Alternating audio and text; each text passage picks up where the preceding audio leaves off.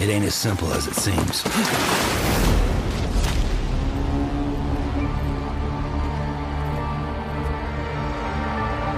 They'll try and stop you every step of the way. But you gotta keep moving. No matter what. They've torn us apart. Fractured our society. Hurry, Sam. You know what's at stake. And the only way to save it is in my hands. My name is Sam Porter Bridges. It's my job to reconnect us. Ihr hört Katz, den kritischen Filmpodcast Folge 2 mit Daniel Ziegner von Hinter den Pixeln, Lara Kalbart von Polygamia und falls ihr dieses Jahr gar nichts von Control, Death Stranding, Sayonara Wild Hearts, Outer Wilds und Greedfall mitbekommen habt, dann liegt das nicht daran, dass das obskure Genrefilme sind, die es nur auf ein paar versprengten Festivals zu sehen gab. Nein, das sind ein paar der besten Videospiele, die in diesem Jahr rausgekommen sind, denn wir machen jetzt den großen Gaming-Rückblick 2019 und ich bin Christian Eichler. Hi.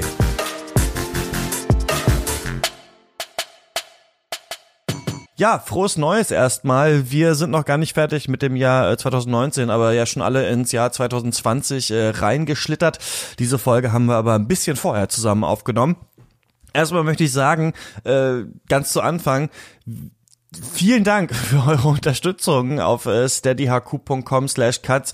Wir haben fast 200 Euro, ich glaube 5 Euro fehlen noch im Monat, äh, zusammen für diesen Podcast, obwohl es bisher nur eine einzige Folge äh, gibt. Das ist total geil und heißt äh, höchstwahrscheinlich, dass ich zur Berlinale fahren kann in diesem Jahr. Da läuft der die äh, Akkreditierungsbewerbung äh, gerade noch, aber ähm, finanziell sollte das auf jeden Fall klappen, dass wir da wieder täglich einen Podcast von da machen. Also richtig, richtig cool. Ähm, genau. Und jetzt schauen wir nochmal zurück auf äh, die Spiele 2019. Ne? Wie schon gesagt, ist ein bisschen anders. Geht jetzt gerade mal nicht um Filme. Letztes Mal haben wir Serien äh, gemacht. Ich hatte da aber Lust drauf. Ähm, falls euch das nicht interessiert, dann wartet auf jeden Fall auf die nächste Folge. Denn da spreche ich mit äh, Lukas Bawenschik, Daniel Schröckert und Wolfgang M. Schmidt über unseren Film des Jahres, den wir, das wissen vielleicht alle, die den Pencast noch kennen, in einem großen Battle Royale Turnier küren werden. Was genau es damit auf sich hat, das erfahrt ihr dann hier nächste Woche. Aber jetzt erstmal viel Spaß mit der aktuellen Folge, in der ich erstmal Daniel Ziegner begrüßt habe, der zum ersten Mal bei uns im Podcast war. Hallo, ich, ich freue mich auch, dass ich, dass ich hier bin, ähm, in, um mit diesem, dieser, diesem Filmpodcast direkt mal ein völlig anderes Thema zu besprechen. Also, genau, wir, ähm, ich habe mir gedacht, also es ist ja einmal so, ich hatte ja mal einen Gaming-Podcast, Rush, der lief zwei Jahre mit Giga Games äh, zusammen. Das heißt auch für alle, die jetzt Cuts hören, das gar nicht wissen, so ich bin auch, also es ist ja immer die Frage, ist man etwas, wenn man nicht als etwas angestellt ist? Also ich bin auch, ich sehe mich auch als Videospieljournalist. Ich spiele viel. Ich, ähm, ach, ich habe jetzt einen neuen YouTube-Kanal, ah, okay heißt der, der aber so ein bisschen erstmal jetzt wieder auf Sparflamme ist, weil ich jetzt erstmal dieses Projekt ähm, ein bisschen versuche zu wuppen, äh, Cuts, aber da kommen bestimmt auch nochmal Videos. Und ich habe einfach mal aus Spaß ein Funding-Ziel auf Steady gemacht. Wenn wir 2000 Euro im Monat bekommen, dann hole ich auch Rush wieder zurück als Cutscenes. also falls irgendjemand da draußen 2000 Euro im Monat hat, äh, könnt ihr direkt nächste Woche den Gaming-Podcast wieder zurückbringen. Aber ich interessiere mich sehr für das Thema Gaming. Ich würde sagen, dass ich damit sogar noch stärker verbunden bin eigentlich als mit dem Thema Film, weil ich wirklich seit meiner Kindheit auch spiele und das sehr, sehr interessant finde. Und deswegen wollte ich mit euch diesmal halt einen Gaming-Rückblick machen, aber jetzt nicht zu klein, klein, mega ultra nerdig werden, so dass es niemand mehr versteht, der nicht spielt, sondern es ist auch ein Angebot wirklich für alle, die vielleicht gar nicht so mehr so drin sind im Gaming, aber sich interessieren, was da so abgeht, weil da kann man auch manchmal über ähnliche Thematiken sprechen und als wie das auch bei Filmen der Fall ist und so. Und ähm, du ja, bist auch Videospieljournalist und du machst einen Podcast bei der Gamestar, ne? Hinter den Pixeln. Genau, bei der Gamestar gibt's äh, Hinter den Pixeln und äh, ich mache mit Lara zusammen noch einen über die Berliner hm. äh, Game-Szene namens Away from Keyboard, der englischsprachig ist, wo wir uns äh, angucken, wo die Leute hier so rumhängen, die in Berlin Spiele machen. Cool. Und Lara, wie bist du mit diesem ganzen Thema verbunden? Ich bin auch Spielejournalistin, aber freischaffend auch. Und dennoch bin ich auch Spielejournalistin. Also ich finde, man muss nicht angestellt sein, um irgendwas zu sein. Ähm, ich schreibe halt oder podcaste für unterschiedliche Sachen und ähm, mein Hauptprojekt ist Polygamia, wo ich zusammen mit dem auch freien Spielejournalisten ähm, Andreas Müller zusammen den Polycast mache. Und da besprechen wir Filme, Serien und Games so aus der kulturkritischen Sicht heraus. Also auf jeden Fall auch ähm, abonnieren, Polygamia. Hinter den Pixeln ist hinter hinter den Pay, hinter, hinter der, der Paywall, Paywall ne? ja. genau.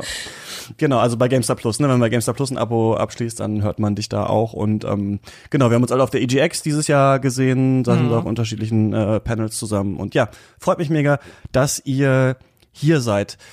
Ähm, dieses Thema Games, das würde ich euch einmal kurz fragen wollen. So, wie findet ihr, dass jemand, der jetzt nicht spielt, mhm. dass man da irgendwie gut reinkommt mittlerweile. Also ich habe das Gefühl, man hat ja manchmal was von außen, also bei mir ist bei Serien zum Beispiel so, dass ich denke, boah, es gibt so viel Serien und so viel Zeug, ich weiß gar nicht irgendwie, welcher ich da meine Zeit widmen soll und sowas. Wenn jemand jetzt sagt, ey, ich habe in meiner Kindheit mal irgendwie, weiß ich nicht, ein bisschen Pokémon gespielt oder sowas, findet ihr, da kommt man heute wieder schnell irgendwie so rein oder es gibt irgendwie so Sachen, wo man sagen kann, ach, da kann man irgendwie ganz gut, ja, mal wieder so ein bisschen Gaming-Luft schnuppern? Hm.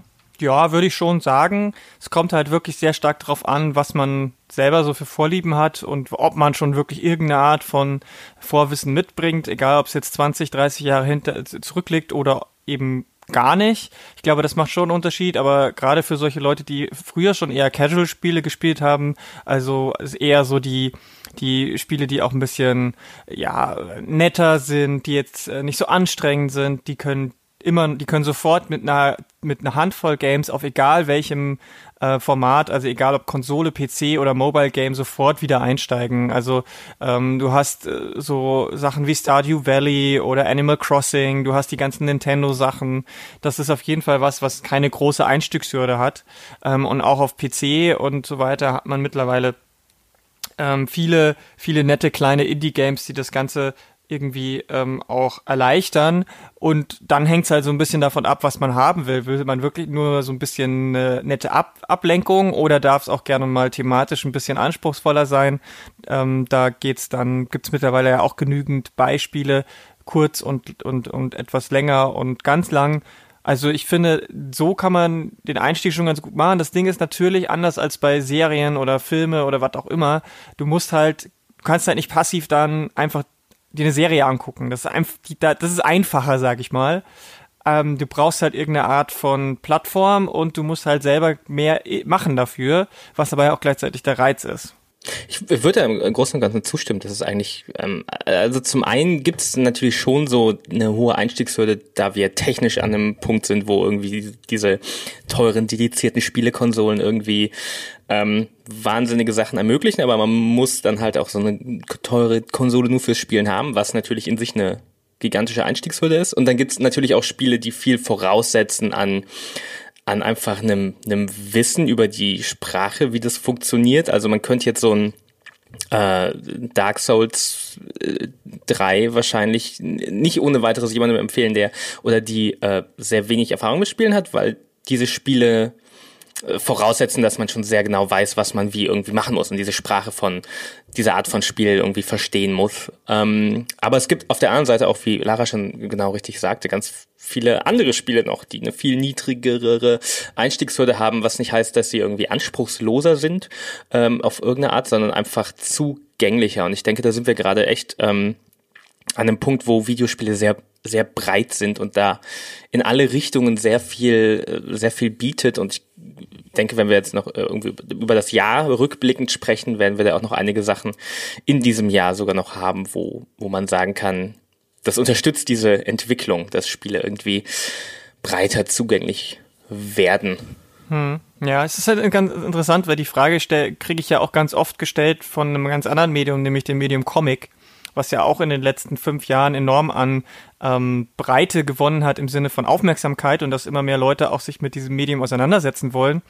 Und da werde ich dann auch immer ganz oft gefragt, oder es wird generell in den Raum gefragt, was sind denn gute Comics für EinsteigerInnen, die noch nie einen Comic in der Hand hatten und vielleicht aber jetzt nicht Kleinkinder sind. Und das ist unglaublich schwierig im Bereich Comic zu sagen, weil Comic ja nochmal noch mal von der Lesart anders ist als ein Buch und, und deswegen ähm, ist das, ist das dort schwieriger zu beantworten, finde ich, als bei Games, weil da kann man zumindest über, über gewisse Dinge ähm, äh, das vereinfachen, also durch einfach durch dieses Genre schon. Und das äh, ist beim Comic ein bisschen schwieriger. Aber das ist interessant, dass wir jetzt anscheinend äh, immer stärker in darüber nachdenken, wie man in diese Nerd-Spaces so von außen vielleicht leicht reinkommen kann. Das finde ich gut. Das find, diese Fragen finde ich gut, weil es nämlich Barrieren abbaut. Und das äh, ist ja das, worauf wir alle auch so ein bisschen hinaus äh, wollen.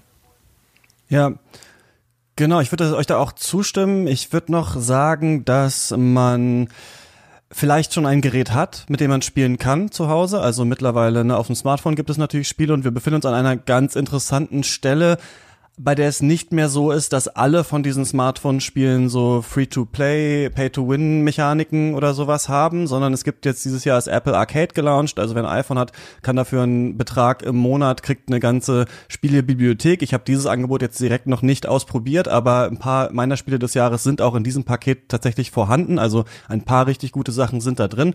Apple Arcade läuft, glaube ich, noch nicht auf Macs, aber das ist auch äh, geplant und das war ja lange eine Hürde, dass Leute, die einen Mac haben, eigentlich kaum etwas spielen können oder nur irgendwelche äh, Call of Duties von vor sieben Jahren oder sowas. Also das sind auch oft ja Indie-Games, die auch nicht so viel Prozessor fressen und so weiter.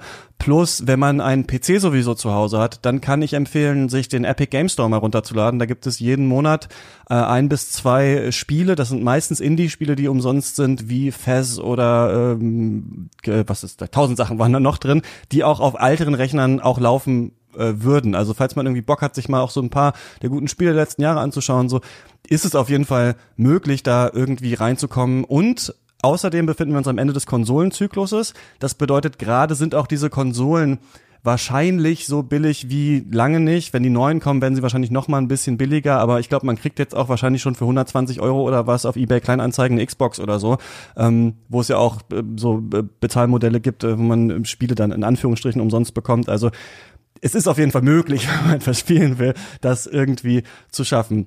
Wir sind am Ende vom Gaming-Jahr 2019. Ich will euch immer so ein bisschen fragen, ja, wie, wie habt ihr das jetzt so gesehen dieses Jahr? Wenn ihr darauf zurückblickt, ist das irgendwie ein besonderes Jahr gewesen? War das wie alle anderen? Was ist vielleicht irgendwie, ja, bemerkenswert gewesen? Ja, für mich war es ähm, ein okayes Jahr kein besonders herausragendes, aber kein, auch kein besonders schwaches jetzt. Es war, war im Mainstream-Bereich tatsächlich nicht so viel für mich, ähm, wie vielleicht in den, einem Jahr davor. Ähm, aber zumindest ein, zwei Spiele fand ich dann doch ziemlich gut und haben mir auch Spaß gemacht. Aber der Großteil kam dieses Jahr tatsächlich aus dem ähm, Indie-Bereich. Und da meine ich jetzt wirklich schon sehr weit nach unten. Es gab noch so ein, zwei, die so in der Mitte sind. Ähm, aber insgesamt war der, war der Indie-Bereich die dann auch eher kürzere Spiele so im vier bis sechs Stunden Bereich sind, diejenigen, die mich hier dieses Jahr am meisten begeistert haben. Das finde ich interessant, dass du mit so einem äh, so einem negativen Eindruck einsteigst äh, in, in die Rezeption des Jahres, weil ich ausnahmsweise als der der große Zyniker oder so ähm, das Jahr 2019, das hat mir total Hoffnung gemacht für die Zukunft ähm, des des Mediums irgendwie, weil wir irgendwie eine, eine eins der originellsten Jahre gefühlt hatten, ähm, was vielleicht auch daran liegt, dass, dass vor dieser neuen Konsolengeneration viele der großen äh, Franchise-Spiele eben eine Pause machen. Ähm, die, die erschienen sind, die sind so ein bisschen gefloppt wegen irgendwie schlechter Bezahlmodelle oder sonstiger äh, Probleme. Und was übergeblieben ist, sind total viele Spiele, die ich total frisch und erfrischend fand ähm, und auch so Spiele, die so ein bisschen zwischen diesen großen Blockbustern und den ganz kleinen äh, Indie-Sachen lagen. Und äh, ich gehe irgendwie aus diesem Jahr das erste Mal seit langem, glaube ich, mit so einem richtig positiven Gefühl für das Medium Videospiel in die Zukunft raus, weil ich habe das Gefühl, ähm, wenn sich dieser Trend aus diesem Jahr fortsetzt so ein bisschen, dann sind wir da auf einem sehr guten, ähm, auf einem sehr guten Weg eben mehr abzubilden als diese, dieses Gegenüber von den total durchkommerzialisierten Blockbuster-Titeln und den total kleinen ähm, und am Rand der, der prekären Beschäftigung entwickelten Indie-Sachen. Und ähm, das, ja, das, das klingt vielleicht, ich weiß nicht, wer mich kennt, ist jetzt vielleicht überrascht, dass ich so optimistisch klinge. Ich bin überrascht, ja. Und bei mir ist es genauso, muss ich ganz ehrlich sagen. Ich finde, es war ein fantastisches Spielejahr für mich auf jeden Fall. Ich habe, ähm, ich weiß noch, dass ich ganz düster auch da hinausgeblickt habe. Ich glaube auch, als wir die E3 hatten und ich dachte, boah, alles, was da angekündigt wird, finde ich so super langweilig und so nichtssagend und irgendwie, das habe ich alles schon tausendmal gespielt und jetzt gibt es halt noch in Teil 4, 5 und 6. Und wenn ich jetzt meine wirklich top 22 durchgucke, dann denke ich, da sind so gute, so selbstsichere Spiele drin, die so gut oft wissen, was sie eigentlich machen wollten, wie sie das umsetzen können und über die man lange auch reden könnte und die entweder vom Gameplay so total kreativ waren und mir was gegeben haben, was ich so noch nie gespielt habe oder ja, weiß ich auch nicht, etwas, was, was fast unmöglich scheint, so viele Genres irgendwie in einem Blockbuster-Spiel zu vereinen, doch irgendwie zusammengebracht haben. Also bei, ja, so den ersten, weiß ich nicht, ja, so vielleicht 15, 16 denke ich so, das hat alles irgendwas, was ich so noch nicht gesehen habe was ich irgendwie total erstaunlich finde. Also ich war sehr, sehr zynisch am Anfang diesen Jahres und dachte so am Ende krass und ich finde, wir sind in so einer komischen Zeit, wo die riesigen Franchises, gut nicht alle, aber auch viele so einigermaßen ordentlich sind und aber auch jeder und jede nochmal so ihr komisches Spiel von früher nochmal kriegt. Also ich meine, Shenmue 3 ist irgendwie rausgekommen und äh, The Outer Worlds ist rausgekommen und da hat irgendwie das Gefühl, so jeder kriegt was und das ist jetzt alles nicht der Megaschrott, ähm, sondern irgendwie das geht schon einigermaßen. Also ich bin auch sehr äh, positiv gestimmt, muss ich sagen und fand das richtig äh, ordentlich, gerade auch durch so zwei, drei echte ähm, herausragende Titel. Ja. Hm. Ja, ich, das, für mich ist es halt dann eben okay im Mainstream, aber die wirkliche Stärke liegt halt darunter. Ähm, irgendwo mit Indie würde ich es jetzt mal nehmen oder Double A oder sonst irgendwas. Aber was Mainstream-Spiele angeht, also Triple A, Big Budget Produktionen, da gab es dieses Jahr zwei vielleicht, also zumindest zwei, die so in meiner in meiner Top Ten sind. Witzigerweise ist wahrscheinlich das ähm, ist wahrscheinlich trotzdem auf Platz eins eins dieser beiden ähm, gelandet. Aber ansonsten sind die, die, die Spiele, die ich sonst wirklich gut, also wirklich sehr gut fand und nicht nur okay, ähm, kommen alle eher aus dem weniger großen Budgetbereich. Aber mich würde natürlich total interessieren, was ihr damit meint mit innovativ und so weiter, weil ich bin bei diesem Begriff mittlerweile echt sehr skeptisch geworden. Originell. Ja, oder Ich originell. nicht Von mir aus, innovativ ja, ja, aber Christian hat irgendwas von innovativ oder hast, hat er so noch nie gesehen. Deswegen bin ich jetzt umso mehr gespannt, was wir jetzt noch im Laufe dieser Folge so alles äh, an Spielen besprechen. Und bevor es weitergeht, hier nochmal der Hinweis, Katz funktioniert ja nur durch eure Unterstützung. Also falls du dir vorstellen könntest, auch nur ein Euro im Monat für dieses Projekt äh, zu geben, wäre das total cool. Ab drei Euro erhältst du dann schon unsere exklusiven Klassikerfolgen, deren Thema du auch mitbestimmen kannst. Und da kann ich schon mal sagen, die ersten beiden Themen stehen eigentlich fest, wobei der eine Vote läuft noch bis zum 5. Januar. Mal gucken, was da rauskommt. Aber im Januar, kurz bevor der neue Film von Terence Malick rauskommt, A Hidden Life, den wir auch in der normalen Folge Katz besprechen werden, werden Lukas Bawenschik, Wolfgang M. Schmidt und ich über Terence Malick äh, sprechen in einer Klassikerfolge für alle, die uns mit drei Euro im Monat unterstützen. Wir werden da hauptsächlich uns auf drei Filme fokussieren, aber auch sein ganzes Werk ansprechen und so ein bisschen uns fragen, was treibt diesen Mann um, warum macht er Filme und vor allem, warum findet Wolfgang, dass es der schlimmste Regisseur ist, den es gibt. Und ähm, ja, falls du uns mit fünf oder zehn Euro unterstützen äh, willst, dann nennen wir dich auch so am Ende verschiedener Folgen als Produzentin oder als Studiobossin. Also überleg dir das gerne. Wäre richtig cool, wenn wir Katz nachhaltig finanzieren könnten. Gerade versuchen wir noch 200 Euro im Monat zu bekommen, damit ich dieses Jahr eben wieder auf die Berlinale fahren kann. Und da sind wir ganz nah dran. Uns fehlen nur noch 5 Euro. Also wäre cool, ähm, muss aber auch nicht sein, wenn du die Kohle nicht hast. Aber ein bisschen Werbung kann ja nicht schaden. Das war's auch schon wieder. Dankeschön. Dann lass uns doch vielleicht einfach mal anfangen, weil wir jetzt was, was ich so noch nie gesehen habe, äh, besprechen sollten und du danach fragst, sage ich einfach mal, was bei mir auf Platz eins direkt ist. Und das ist ähm, Outer Wilds. Das ist ein äh, Indie-Spiel, das für mich die interessanteste Open World in Anführungsstrichen hat, die ich je gesehen habe in einem Spiel. Es ist ein Spiel, in dem man sich in einer Zeitschleife befindet. Man ist so ein kleiner Astronaut, der ähm, ein Raumschiff hat und ins Weltall fliegen soll und man merkt irgendwann, dass nach äh, 22 Minuten, die man dieses Spiel äh, spielt, die Sonne verglüht und man auf einmal wieder an seinem Lagerfeuer sitzt und wieder neu zu seinem Raumschiff hochgehen kann. Und alles, was du in diesem Spiel entdeckst und alles, was du siehst, kannst du auch jetzt, wenn sich jemand neben mich an den PC setzt, kann ich ihm das jetzt auch genauso nochmal zeigen, denn alles ist immer gleich, immer da. Und deine Rolle ist herauszufinden, warum geht dieses Universum unter? Und wie hängen diese Planeten zusammen? Was ist hier eigentlich los? Und wir haben sehr viele, ich liebe Rätselspiele, aber es gibt immer sehr viele Rätselspiele, du kommst halt in den Raum und dann ist ein Rätsel und fertig. Und bei Outer Wilds ist das ganze Universum das Rätsel. Irgendwann verstehst du, welche Planeten ziehen sich warum an? Was sind die Regeln, die hier herrschen? Wie funktioniert hier die Gravitation? Wenn ich da unten reinfalle, dann komme ich irgendwo anders raus. Warum ist das so? Und durch so Texttafeln an der Wand merkst du, dass es eine ältere Zivilisation gab, die Nomai, die auch schon diese ganzen, die auch neu waren in dieser Welt und das auch rausfinden mussten.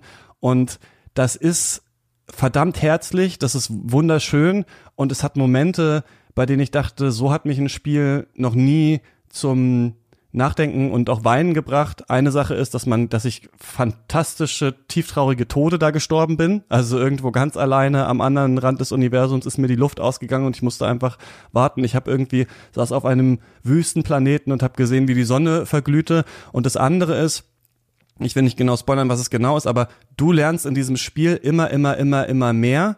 Und irgendwann kommt so ein Punkt, wo du merkst, du weißt jetzt mehr, als diese alte Zivilisation wusste und das war ein Problem für die. Und das ist so ein, weiß ich nicht, betörender Moment in diesem Spiel, dass ich das wirklich großartig fand. Und es macht auch nicht, es hat auch ein sehr schönes Ende. Ein Ende, das nicht äh, so wie im Blockbuster-Kino ist, sondern irgendwie auf, endet auf einem tollen Ton. Ich weiß, Daniel, du hast es auch relativ weit oben bei dir, ne? Ich hab's auch sehr weit oben. Ich habe es tatsächlich am Ende nicht durchgespielt, was eher an mir als an dem Spiel ähm, liegt, aber was ich auch daran so äh, faszinierend fand, das klingt jetzt vielleicht so ein bisschen äh, technisch, aber es ist ein Spiel, das sich unglaublich groß anfühlt, aber an sich ein sehr, sehr kleines äh, Spiel ist, so einfach vom Aufwand. Und das war so ein schönes, so eine schöne widersprüchliche äh, Antwort auf diesen Trend, den Videospiele jetzt seit fast 20 Jahren bestimmt verfolgen, wo alles immer größer wird, wo die einzige Richtung, in die sich ähm, der, der technische Fortschritt entwickeln kann, einfach nur mehr und, und größer ist, größere Welten, durch die man reisen kann. Und dieses Spiel macht eine, eine unglaublich dichte und, und eine unglaublich dichte Welt erzählerisch, die sich unglaublich weit anfühlt vom, vom einfachen Raum her, ähm, ohne dass sie das wirklich, wirklich ist, weil man reist über so, weiß nicht, vielleicht sind es fünf nee, es sind so, glaube ich, wie viele sind es? Acht, zehn, Dutzend ja, kleine Planeten, die, die, das ist so, wie so kleine, so kleine Mini-Planeten, die man so in einer halben Stunde vielleicht oder einer Viertelstunde komplett zu Fuß umlaufen kann. Und ähm, es fühlt sich trotzdem gigantisch an und das fand ich eine total spannende Nutzung einfach ähm, von dieser Form des, des Open World Spiels, wo alle anderen äh, Entwickler scheinbar immer nur Geld drauf werfen, um die Welt größer zu machen, was nicht unbedingt dazu führt, dass die Welt sich größer anfühlt. Und dieses Spiel ja, hat im Endeffekt eine ganz kleine Welt, die sich unglaublich groß anfühlt. Das, dieses Spiel mit der Zeit, das ist auch gerade sowas, was dann ähm, was eine sehr kluge Nutzung des Mediums Videospiel ist, um seine Geschichte zu, zu erzählen. Und das, ähm, ja, das ist auf jeden Fall ein, ein Spiel, das schon relativ früh mir erschienen ist und das bis, bis jetzt auf jeden Fall bei mir hängen geblieben ist. Und das auch so ein Musterbeispiel ist, was ich damit meine, wenn ich sage, dieses Jahr war so originell. Ähm, weil vielleicht ist es nicht unbedingt ähm, innovativ, äh, weil das ist so dieses ähm, täglich grüßt das Murmeltier-Konzept. Das kennt man ja schon, diesen erzählerischen Kniff.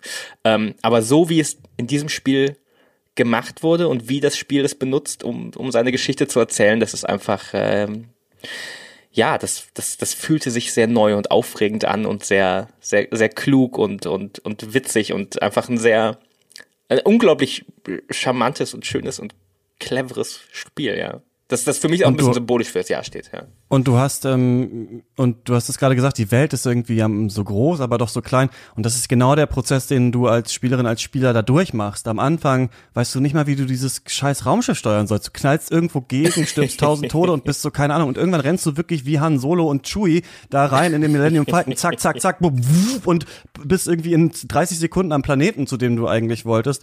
Und das finde ich auch irgendwie total total toll an diesem Spiel, dass man es so meistert und es nicht so, weil du 100 Rätselräume gemacht hast und dafür 100 Upgrades bekommen hast, sondern danach kannst du Geschichten erzählen, wie ähm, in Blade Runner am Ende. Ich habe Sachen gesehen, die ihr euch nicht vorstellen könnt. Ja, ja. Starships äh, on the Shoulder of Orion und sowas. Also ich habe gesehen, wie das und das und ihr könnt euch das gar nicht vorstellen. Also super Spiel. Aber Lara, bei dir ist ja auch auf ähm, Platz eins ja ein äh, tatsächliches ähm, Mainstream-Spiel. Vielleicht ist es nicht, vielleicht ist es nicht Triple A, sondern ein ganz, ganz bisschen darunter, aber äh, eins äh, der ja auch ähm, bestbesprochenen Spiele des Jahres, Control. Ja, genau. Also ich tue mir sowieso immer total schwer. Es fällt mir immer sehr schwer, so Ranglisten zu machen. Deswegen ähm, äh, ist es so immer so ein bisschen auch tages- und stimmungsabhängig. Aber es gibt so zehn Spiele, auf die ich mich auf jeden Fall äh, zurückfallen lassen kann, wo ich sage, bei denen ich sage, die sind in diesem Jahr besonders gut gewesen, meiner Meinung nach, und die sollte man vielleicht mal spielen. Und Control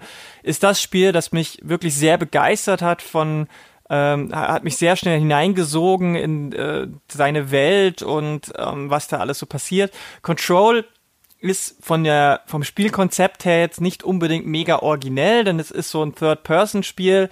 Äh, ich würde es ähm, Action-Adventure nennen. Man hat ähm, bestimmte übernatürliche Fähigkeiten wie Telekinese, man kann ein bisschen fliegen, man kann sehr schnell irgendwie hin und her ausweichen. Aber man hat eben auch so eine Art Waffe, die sich zu allen möglichen Waffen ähm, um so transformermäßig umwandeln kann, je nach Be Belieben. Aber die große Stärke dieses Spiels ist die ähm, die Atmosphäre und die erzählerische Dichte. Also es geht irgendwie um die Hauptperson Jessie Faden, die auf der Suche nach ihrem Bruder ist und dabei ähm, in so eine Behörde hineingerät. Äh, das Federal Bureau of Control heißt es. Und ähm, kaum ist sie drin, passieren lauter komische Sachen und sie muss sich irgendwie durch dieses Gebäude hindurch äh, kämpfen beziehungsweise herausfinden, was da eigentlich genau abgeht. Es gibt so eine komische so eine Art Virus, der, die, der, The Hiss oder ich weiß gar nicht, wie das im Deutschen heißt, ist das Flüstern oder das Zischen? Das Zischen. Das Zischen hieß. Und ähm, äh, ich mag halt so Mystery-Geschichten wie Twin Peaks, so ein bisschen auch ähm, Stephen King-Sachen, äh, sowas in diese Richtung hat, hat viel damit zu tun. Es, es ähm, fühlt sich an wie ein bisschen wie ein Stanley Kubrick-Film auch, meiner Meinung nach.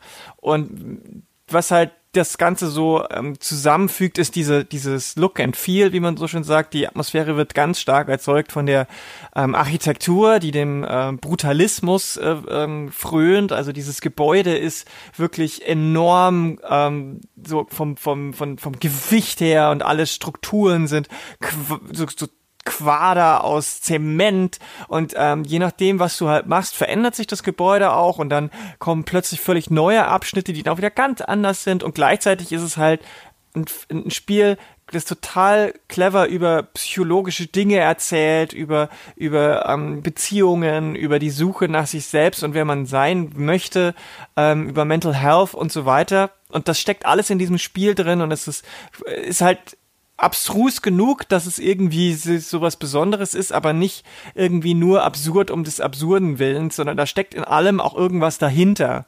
Und ähm, es hat mich einfach total in diese Welt hineingesogen.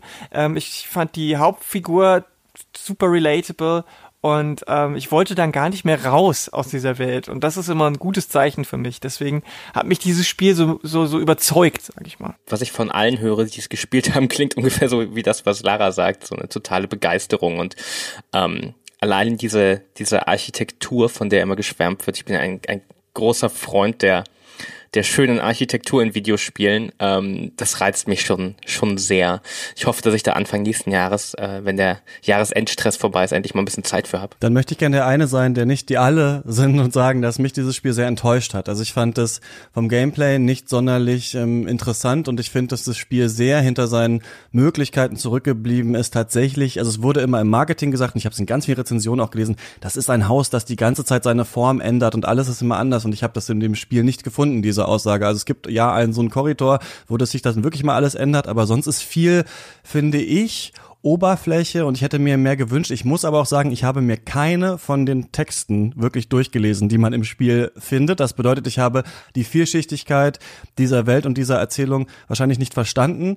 Aber das ist für mich auch ein Problem und das darüber da werden wir zukommen, wenn wir gleich über Disco Elysium reden. Ich lese unheimlich ungerne lange Texte in Videospielen, gerade wenn es keine Text-Adventures sind, sondern einfach Actionspiele. Ähm, ich finde, das hätte man noch mal irgendwie anders erzählen können. Also die Story, die ich so mitbekommen habe, fand ich irgendwie nicht so sonderlich interessant und die Charaktere auch nicht so für mich so vielschichtig. Und deswegen freue ich mich sehr auf Control 2 und äh, um eine Gameplay-Sache hier mal zu sagen, ich habe das oft bei Spielen, dass ich denke, schade, dass nicht verschiedene Gameplay-Sachen hier zusammenkommen. Also du hast diese Shooting-Sachen und so und du hast dieses sich verändernde Haus und es wäre cool, wenn du die Fähigkeit bekommen würdest, selber Veränderungen hervorzurufen. Also eine Mauer aufzubauen oder sowas oder dann eine Mauer wegzunehmen und dann auf einmal fliegen die Gegner darunter. Und ich weiß natürlich, dass es aus Programmierer in Sicht halt unendlich schwer ist, sowas umzusetzen. Aber es gibt ein paar Spiele, die das ähm, sehr gut hinbekommen, auch um es einmal kurz erwähnt zu haben. Astral Chain ist so ein Spiel, da spielt man so Future Detectives in, in, in Tokio irgendwie und das hat so ein für mich das interessanteste Kampfsystem des Jahres, weil man nicht nur alleine kämpft, sondern eine so eine Bestie an einer Kette hat, an dieser Astral Chain. Und man kann diese Bestie auch steuern, also es ist ein Spiel, in dem du zwei Charaktere steuerst. Und diese Idee ist so genial, dass das Spiel Astral Chain heißt, denn diese Kette ist natürlich für die Leute, die das spielen, total sinnvoll, weil man immer weiß, wo diese andere Figur ist. Und das macht es zum Beispiel, also da hast du ganz viele verschiedene Szenen, wo du dann mit jedem dieser Bestien noch verschiedene Sachen zurückschmeißen kannst und auch so Sachen verändern kannst. Und das, das hat da für mich zum Beispiel besser funktioniert. Ich finde, es ist aber ja ein Achtungserfolg auf jeden Fall, äh, Control. Und ich habe es auch auf jeden Fall sehr ähm, gerne gespielt, ja. Daniel. Ja. Disco Elysium. Kann man wirklich ein motherfucking Communist sein? Man kann äh, ein Communist Cop sein in diesem Spiel. Man kann auch ein äh, rassistischer Faschist sein oder ein äh, neoliberaler Marktgläubiger. Ähm, das Spiel gibt einem da sehr viel äh, Möglichkeiten, äh, verschiedene Versionen dieses Charakters, den man da spielt, äh, auszuleben, ja. Kannst du erklären, was das für ein Spiel ist? Denn es ich ist ja bei dir auf der Eins und es ist bei mir ähm, wirklich ganz, ganz, ganz oben. Ich will das unbedingt noch, bevor ich für AOK ein Jahresendvideo mache, ähm, gespielt haben, aber leider nicht die Zeit äh, gefunden in, der, in, der, in den letzten Wochen, ja. Ähm, Disco Elysium ist im, im Grunde ein ganz klassisches äh, PC-Rollenspiel, so von der Aufmachung her, wie es die, die, die Fantasy-Rollenspiele so in den, ähm, in den 90ern sehr populär waren. Man guckt so von schräg oben auf die Welt, man steuert seine Figur rum und interagiert mit dieser äh, Umwelt und viele Sachen in der Spielwelt werden dadurch entschieden, äh, wie gut man in bestimmten Fähigkeiten ist. Und immer wenn so eine Fähigkeit abgefragt wird, zum Beispiel ähm, klassisch ist zum Beispiel, wenn ich jemandem was aus der Hosentasche klauen will, dann wird mein Geschicklichkeitswert abgefragt und dann ähm, wird geguckt, wie hoch dieser Wert ist und das Spiel würfelt und je nachdem, was für eine Zahl dabei rauskommt, an diesem Wert gemessen, äh, ist es erfolgreich oder nicht erfolgreich. Und das ist so dieses klassische Ur-Rollenspielkonzept, wie es noch aus den Pen and Papers ist. Und dieses Spiel nutzt diese, diesen Rahmen des Rollenspiels ähm, nicht um so diese klassischen Sachen wie äh, Kämpfe darzustellen, sondern wirklich eine rein charaktergetriebene Geschichte zu erzählen. Diese Fähigkeiten, die man da nämlich hat, sind alles so äh, so Persönlichkeitssachen, so äh, innere emotionale Sachen. Es gibt so Sachen wie wie Empathie zum Beispiel ähm, und dein Empathiewert beeinflusst dann, ob du im Gespräch mit anderen Leuten lesen kannst, wie die sich gerade fühlen. Und das, das hilft dir dann, ähm, vielleicht diesen Dialog zu deinen Gunsten zu beeinflussen. Und ähm, so versucht man dann als ein, äh, ein Cop, der äh, nach einem tagelangen Gelage sein komplettes Gedächtnis vergessen hat, einen Mordfall zu lösen in so einer ähm, Hafenstadt, die so eine, eine sehr große Hintergrundgeschichte hat. Ähm, in so einer fiktiven 70er-Jahres-Setting, würde ich sagen, ist das. Ähm, genau, da versucht man diesen Mordfall zu lösen und die verschiedenen Fraktionen so ein bisschen zu, zu verstehen und auszuspielen und äh, ja, entscheidet dabei dann halt tatsächlich auch viel darüber, wie man selbst äh, in dieser Welt wahrgenommen werden möchte. Und wie, warum mochtest du das Spiel so gerne? Also gab es irgendwelche Sachen, wo du sagst, ey, das waren so Momente oder Thematiken, so die das einfach über alle Spiele des Jahres erhoben haben? Also zum einen ähm, ist es extrem, extrem, extrem gut geschrieben. Und äh, das ist auch so eine Sache, die seit Jahren immer so ein Ding ist. Wenn ein Spiel eine gute Geschichte hat, dann sagt man meistens sowas wie, äh, ist gut für ein Spiel. Das ist inzwischen auch so ein Running Gag, dass man so ein bisschen diese Selbstabwertung des Videospiels hat, ähm, was die Qualität angeht der, der Geschichten. Ähm, aber was Disco Elysium für, für mich wirklich war, war von der Qualität des Textes war das wirklich eins der besten, was ich lange, lange gespielt habe und nicht nur gespielt habe. Es ist einfach eine, eine, würde man das als Buch abdrucken, würde natürlich nahezu alles, was dieses Spiel ausmacht, verloren gehen. Aber es wäre immer noch ein, ein, sehr gutes Buch, würde ich behaupten, weil es einfach unglaublich gut, ähm, unglaublich gute Texte sind. Und das ist hauptsächlich Text, über den man da kommuniziert. Es gibt ein paar ähm, Sprecherinnen und Sprecher, die so ein, Teile der Dialoge äh, auch, auch wirklich synchronisieren.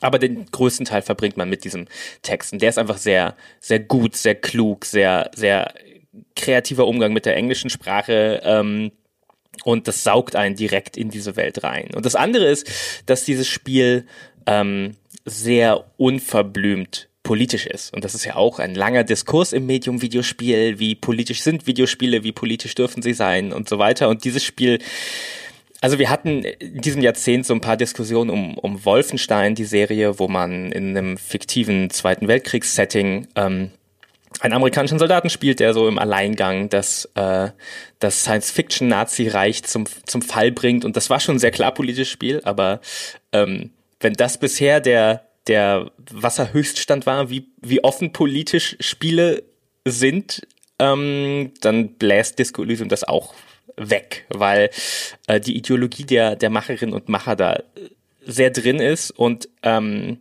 auch unglaublich komplexe Gedanken einfach in diese Spielwelt geladen sind über ähm, naja im Endeffekt das Beispiel was ich am Anfang gesagt habe es ist so ein bisschen der der Ton ist also das ist ein, ein sehr link, im linken Spektrum verortetes Spiel ähm, und ähm, da gibt es eben die Möglichkeit dich dich auf verschiedenen Teilen selbst als Charakter auf dem politischen Kompass zu zu verorten und ähm, das das geht in Richtung wie ähm, ja, man, man kann wirklich diesen, diesen Communist-Cop spielen. Man ist immer noch ein Cop, aber man kann äh, absolut radikal als Kommunist auftreten um, und das führt einfach immer wieder halt natürlich zu diesem Widerspruch, dass du ein kommunistischer Cop bist, dass das irgendwie ähm, nicht kompatibel ist mit der Rolle, die du in dieser Gesellschaft, in dieser Welt spielst. Und ähm, das, das Spiel nimmt das alles durchaus wahr und reagiert darauf. Und, und diese ganzen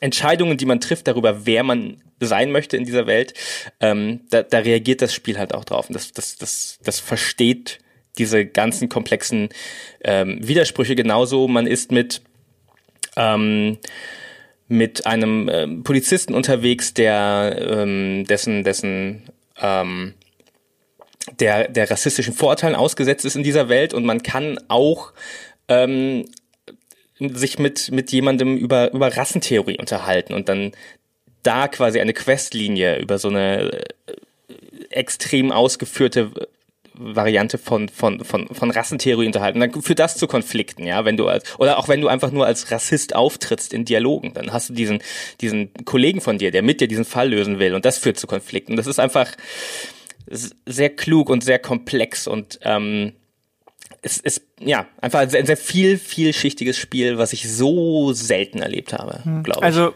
ich höre das auch immer ganz von, von mehreren Seiten. Ich habe es heute installiert, ich werde es demnächst auch äh, dann anspielen. Aber gerade, also ich finde zum Beispiel, es ist kein direkter Widerspruch, Link, äh, Kommunist und Cop zu sein, weil auch im Kommunismus gibt's natürlich äh, Cops, ne? die sind halt nur dann äh, entsprechend ausgerichtet. Also deswegen bin ich mal gespannt, was da genau der Widerspruch ist. Und genauso gibt's auch äh, auch Linke, die rassistisch sind. Das ist auch überhaupt kein Widerspruch.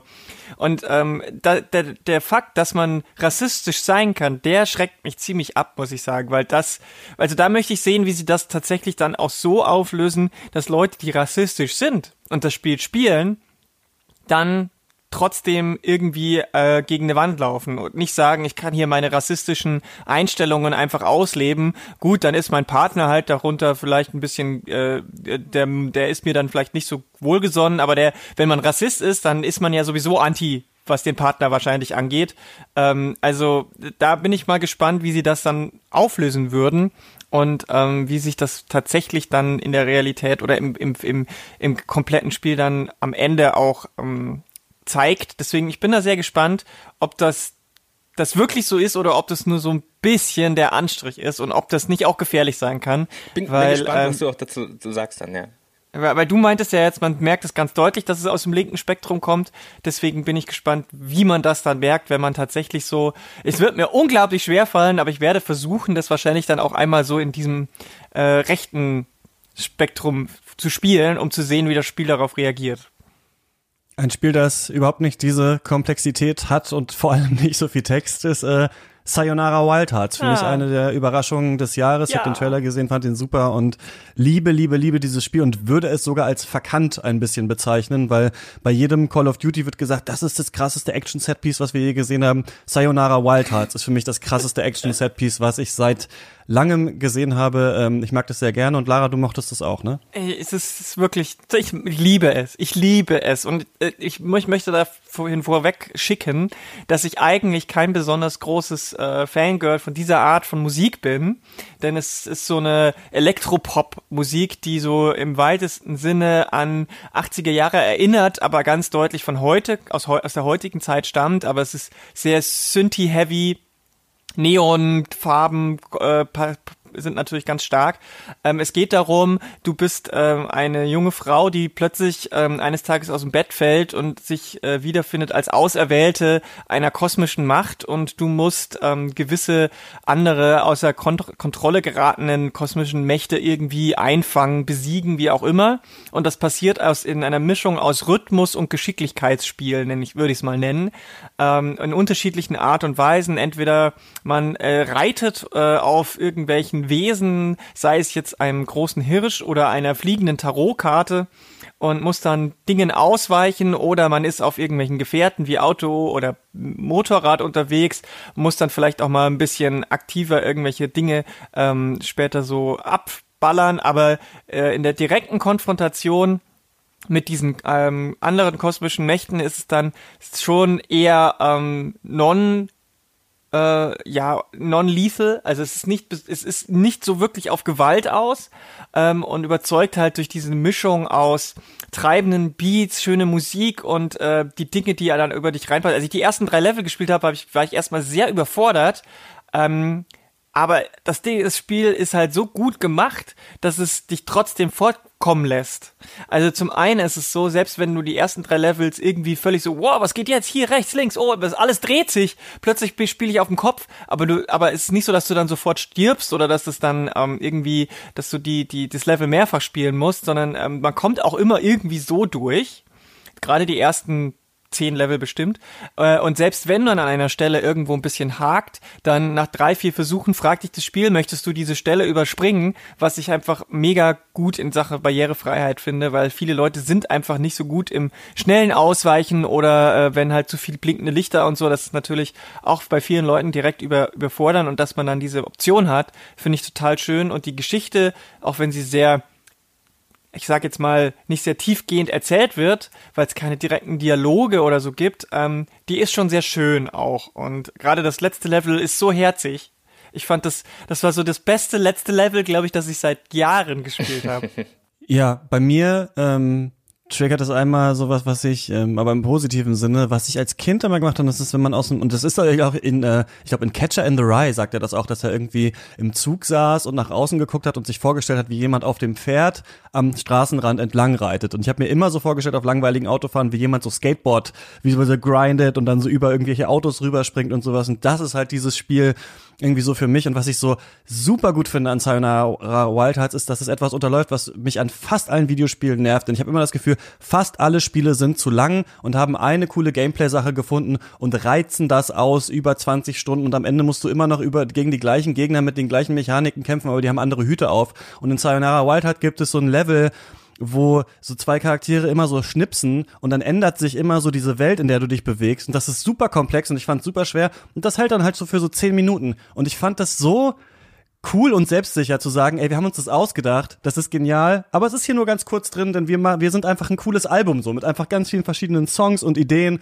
und dann ist es auch vorbei und das wäre auch ein Spiel, wo ich sagen, also habe ich auch vielen Leuten hier ähm, auf der Switch auf dem, ich habe einen Beamer, auf dem Beamer angemacht und gesagt, ey, spiel das mal, check das mal aus, so, das ist irgendwie so total cool, also mich hat das, ähm, sehr, sehr beeindruckt. Ähm, ein Spiel, was ich in der Anmoderation genannt habe, deswegen sollten wir es, glaube ich, auf jeden Fall auch noch ansprechen, ist Greedfall. Das ist ein ähm, Rollenspiel, so ein bisschen alter Bioware-Macher oder vielleicht ähm, Piranha Bytes heißen die, ne? Ja. Ähm, äh, das aber in einer Kolonialwelt spielt. Und deswegen wollte ich eigentlich immer auch mal da reinschauen, hab's aber nicht geschafft.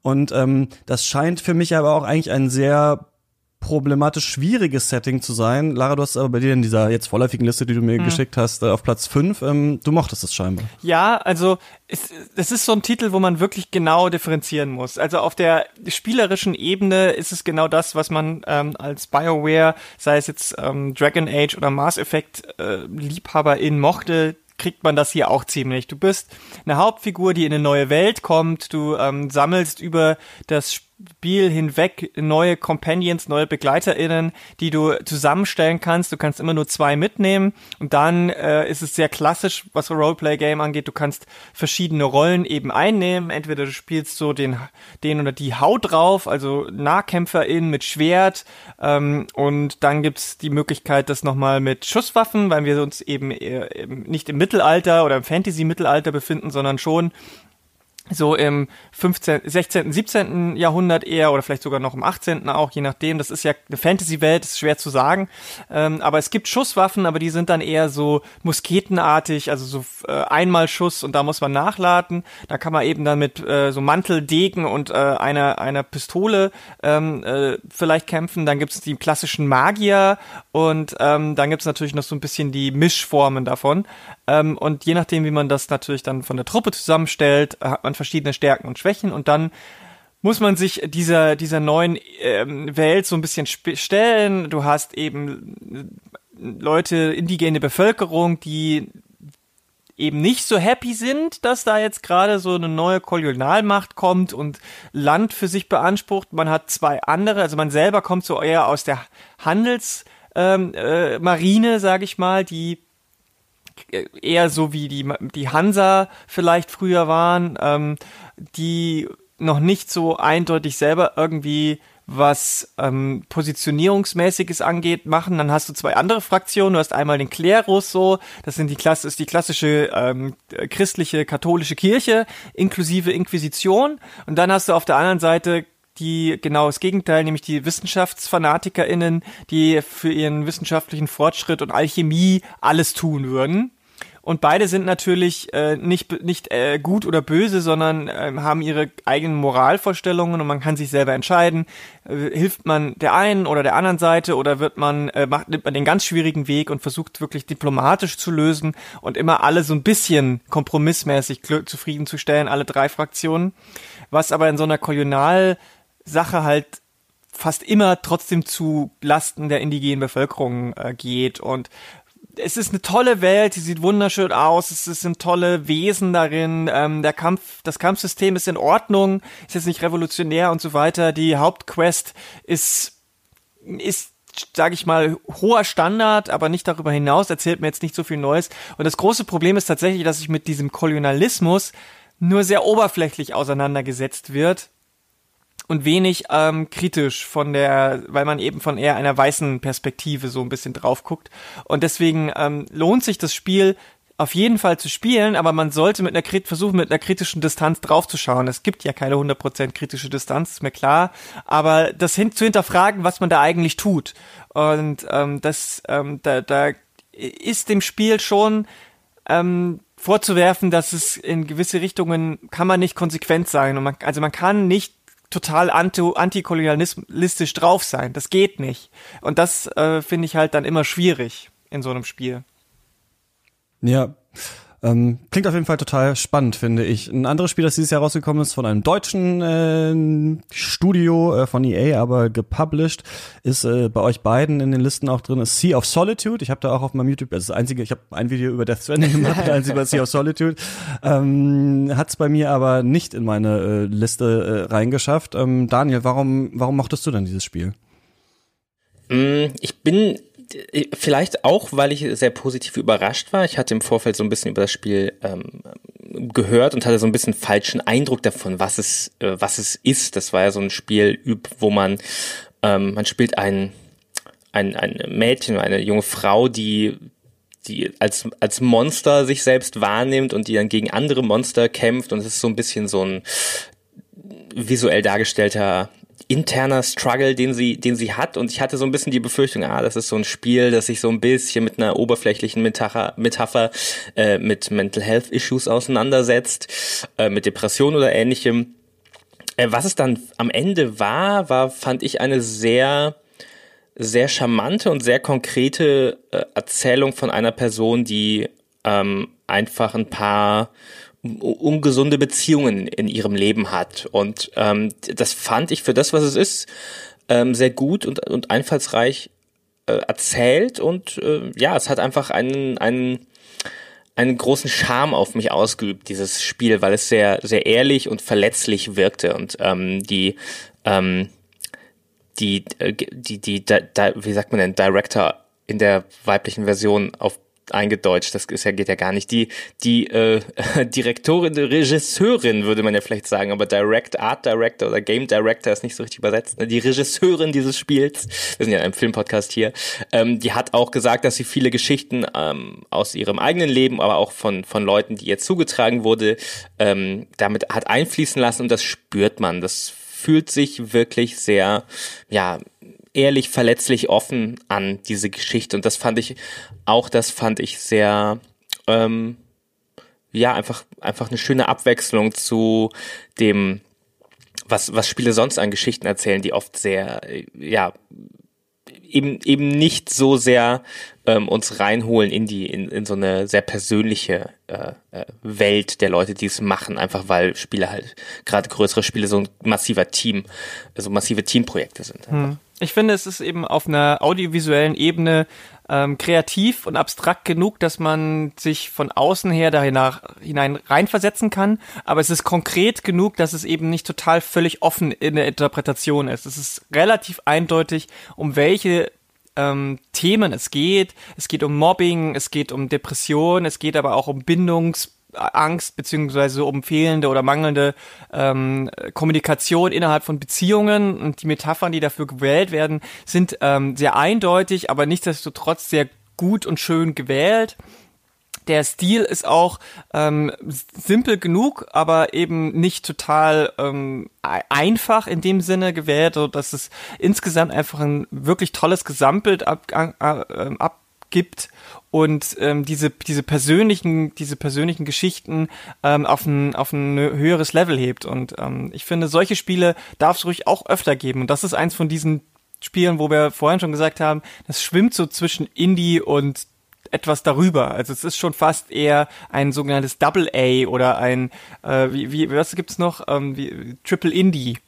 Also es ist so irgendwo dazwischen, weil da steckt ein Team. Ich glaube, die sind was waren die, zwölf oder zwanzig Leute, wenn es hochkommt, insgesamt. Und das ist natürlich kein, nicht vergleichbar mit eben einem Team von Call of Duty oder so, wo da 500 Leute oder so dran sitzen. Ähm, und trotzdem ähm, schaffen die das eben ein total gutes und wichtiges Spiel zu machen. Also das ist auf jeden Fall eins, was auch eine Aussage hat. Und das ist auch ein Spiel, wo ich sagen würde, das, das kann man, wenn man sich ähm, für solche themenbezogenen Sachen äh, interessiert, auch als relative Neuling für in Sachen Computerspiele angucken, weil es spielerisch jetzt nicht so total anspruchsvoll ist. Also man muss nicht total viel ausweichen, es gibt keine krassen Kämpfe oder so. Äh, man muss ein bisschen was steuern, aber es ist, es ist, was die Steuer, was, ist, was die Mechaniken angeht, einsteigerfreundlich. Äh, die Sache ist nur eher, dass man ähm, auf dieser thematischen Ebene halt schon ziemlich in, in so ja, heftige Gebiete gleich hineinsteuert und das ist vielleicht für manche eher dann schon zu viel. Aber wenn man halt zum Beispiel auch sagen will, wenn man jemandem zeigen möchte, dass Spiele eben mehr sind als äh, Super Mario und Call of Duty, dann ist das auf jeden Fall ein Spiel, was ich empfehlen würde. Ja, ich habe da auch so ein paar ja widersprüchliche Ansichten dazu. Ich finde auch äh, sehr schön aufgrund von vielen Sachen. Ich finde es sehr schade, dass sie keine Zeit mehr oder kein Budget mehr hatten für eine deutsche Synchro. Dadurch mussten quasi deutsche Teammitglieder ähm, dann diese Synchro auf Englisch äh, einsprechen. Ich fand das ganz äh, grauenhaft. Das ist ein persönlicher Geschmack natürlich, aber für mich hat das gar nicht, also als, das gibt's einen Punkt, wo die Eltern sich treffen auf dem ersten Date und das fand ich wirklich unter aller Kanone. Aber ich habe so ein bisschen dann auch später, ich fand es auch erst so zu offensichtlich, aber dann war meine Interpretation so ein bisschen, vielleicht ist das auch so die Geschichte quasi einer Psychotherapie, die hier erzählt wird, quasi in so verschiedenen Punkten. Mhm. Und ähm, ich fand das trotzdem irgendwie interessant auf jeden Fall. Dieses Projekt habe ich in dem YouTube-Video noch ein bisschen länger besprochen. Mhm. Ähm, genau.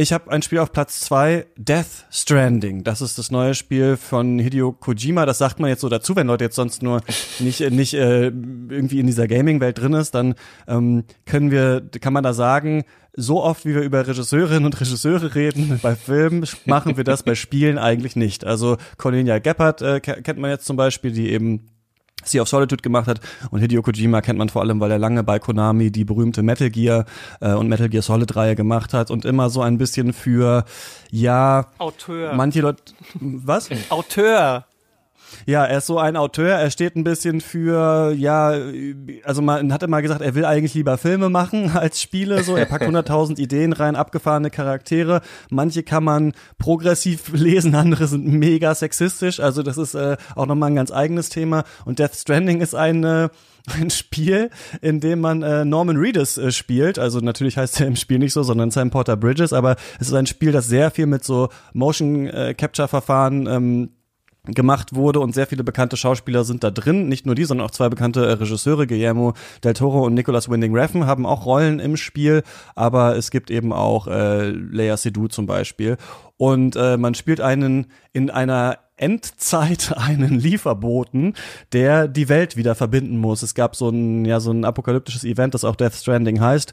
Und die United Cities äh, of America, die sind eben nicht mehr richtig united und verbunden. Und man selbst muss Pakete von der einen Stadt zur anderen tragen. Aber eigentlich beschäftigt man sich da meistens nur mit irgendwelchen Lieferterminals und damit seine Ausrüstung zusammenzustellen. Und dann läuft man einfach durch diese einsame, wunderschöne Welt. Und das ist, würde ich sagen, das kontroverseste Spiel, was in diesem Jahr ähm, rausgekommen ist oder eins der kontroversesten. Und das Spiel ist auch wirklich absolut furchtbar in vielen Aspekten. Also ist es bei mir auf Platz zwei, aber auch nur so, wie ich es irgendwann gespielt habe. Denn ich habe irgendwann nicht die Cutscenes, aber im Nachhinein kann ich das auch empfehlen, die auch wegzuklicken, sondern auch diese Terminal-Dialoge und wie man dazu geschwallt wird, wirklich weggeklickt. Weil Hideo Kojima hat so ein Mitteilungsbedürfnis, das so flach ist, das so statisch gespielt ist, dass es nur Exposition die ganze Zeit und so uninteressant. Es gibt vielleicht fünf bis zehn wirklich interessante interessante Ideen, wirklich interessante Charaktere, wirklich einfühlsame, geile Science-Fiction-Sachen. Es gibt einen Charakter, der heißt Mama, der hat quasi so ein, sie hat einen,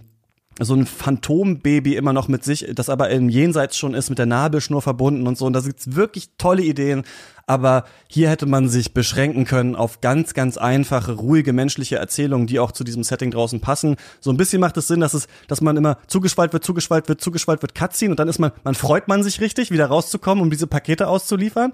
Ähm, und das ist, das hat so eine ganz eigene Dynamik. Und in den allerbesten Fällen kommen aber auch die ganzen Gameplay-Sachen da wirklich zusammen. Und du weißt, ich muss irgendwelchen Geistern ausweichen, da ist ein Camp, da muss ich irgendwie vorbei, gehe ich rechts um diesen Berg rum oder links, ähm, Mist, also zum Beispiel hast du so einen Carrier, den kannst du hinter dir herziehen, den kannst du aber auch so als Surfbrett äh, hm, quasi benutzen, um dann den Berg wieder genau. runter zu, zu sliden, genau. Und du kannst quasi zum Beispiel, ähm, machst du den hinten auf dem Motorrad drauf, hast deine ganzen Sachen auf dem Rücken, fährst einen Berg hoch, auf einmal greifen dich so Geister an, du musst das Motorrad zurücklassen, rennst weiter, hast aber den Carrier vorher mitgenommen und kannst deswegen super cool im Schnee irgendwie dann wieder da runtergleiten. Und in diesen besten Momenten bist du einfach da völlig drin und liebst es. Also ich habe das, ich habe selten ein Spiel gehabt, das ich unbedingt weiterspielen wollte, obwohl ja ganz viele Leute sagen, das ist so langweilig, das ist nur ein einziges Fetch Quest. Aber ähm, für mich hat es super funktioniert, aber ich fand die Handlung und so echt wirklich richtig schlecht. Also das ist ähm, tatsächlich, das muss man sich, glaube ich, irgendwie so zurechtdenken, wie man das mag. Aber ähm, es ist ein bemerkenswertes Spiel, weil es eben mit AAA-Budget äh, produziert wurde und deswegen, also diese Welt ist wirklich so schweigsam, wenn dich nicht dauernd jemand anruft und dir irgendwie sagt, ja, hast du schon mal den Funkturm ausprobiert, so ruhig, so irgendwie anmutig. Also die Filme von Tarkovsky, vor allem Stalker, also daran hat mich das sehr, sehr stark erinnert an so eine Welt, die nach so verborgenen Regeln funktioniert und ähm, du machst halt einfach äh, deinen Dienst. Also es ist ein cooles Spiel, aber wirklich nicht für jede und jeden. Viele werden das hassen, aber ich hab's äh, in Teilen geliebt, ja. Hm. Also ich finde es gerade, dass du jetzt zum Schluss nochmal Tarkovsky rangesprochen hast, das finde ich schon sehr hochgegriffen, weil das geht mir gar nicht so. Also dazu passiert einfach viel, viel, viel, viel zu viel dann doch in dieser Welt. Mir wurde vorher versprochen, dass es ein Spiel äh, über Einsamkeit, über äh, Entschleunigung und genau das Gegenteil bekomme ich. Ich bekomme eine Welt, die zwar ein bisschen abwechslungsreich ist in ihrer Flora ähm, äh, und Fauna, aber ansonsten ähm, finde ich die, die Texturen mega verwaschen und es ist, ist halt ein bisschen Gebirge, ein bisschen Stein, ein bisschen Grün, aber so richtig geil ist es bisher nicht. Ich habe es noch nicht durchgespielt, ich spiele jetzt ungefähr seit 25 Stunden, bin jetzt Kapitel 5 von, ich glaube, 9 oder so, also noch ungefähr die Hälfte. Und das, alles, was ich bisher gesehen hat, fand ich eigentlich immer nur enttäuschend, weil kaum bin ich unterwegs und geh mal weiter als fünf Meter, kommen schon irgendwelche komischen Leute, die mir meine Fracht einfach klauen wollen. Warum? Naja, das ist irgendwie komisch erklärt. Das sind so ähm, Leute, die früher mal auch so Mailmans waren, so Brief Leute, TrägerInnen und irgendwann aber verrückt geworden sind und jetzt nur noch ähm, auf dem Weg auf dem, äh, auf der Jagd nach irgendwelchen äh, Frachtgut, aber damit gar nichts mehr machen wollen. Da geht's nur darum, die Sucht nach Frachtgut zu be bewilligen kann man ja machen, aber dann nicht alle zwei Meter so ein Riesencamp, wo mich dann ständig irgendwelche Leute verfolgen, wo dann plötzlich eben doch Stress ähm, irgendwie aufgebaut wird. Dann, äh, du hast schon gesagt, also Story und Figuren, das ist alles nur irgendwie drüber und absurd. Also, äh, warum muss das in den ehemaligen Vereinigten Staaten von Amerika spielen? Also, gerade, dass das Spiel nicht an jeder Ecke und Ende sagt, Make America Great Again. Wirklich, ohne Scheiß. Das nervt mich tierisch, dass ständig dieser Typ sagt und so. Whole again, ja. Whole again. You have to make us whole again. Nein, will ich nicht. Muss ich nicht. Ich will, will ich nicht. Dieses Spiel lässt mich aber, es lässt mich aber nicht äh, mal meinen eigenen Weg gehen. Ich muss, ich bin wieder der komische Auserwählte und ähm, dann, dann diese, oh, und ja, es plump, plump, plump, plump mit allem, was dieser Mensch sich ausdenkt. Also die, allein die, die, die Hauptfigur äh, heißt Sam Porter Bridges. Sie baut Brücken und sie ist ein Transportmensch also Sam Porter Bridges.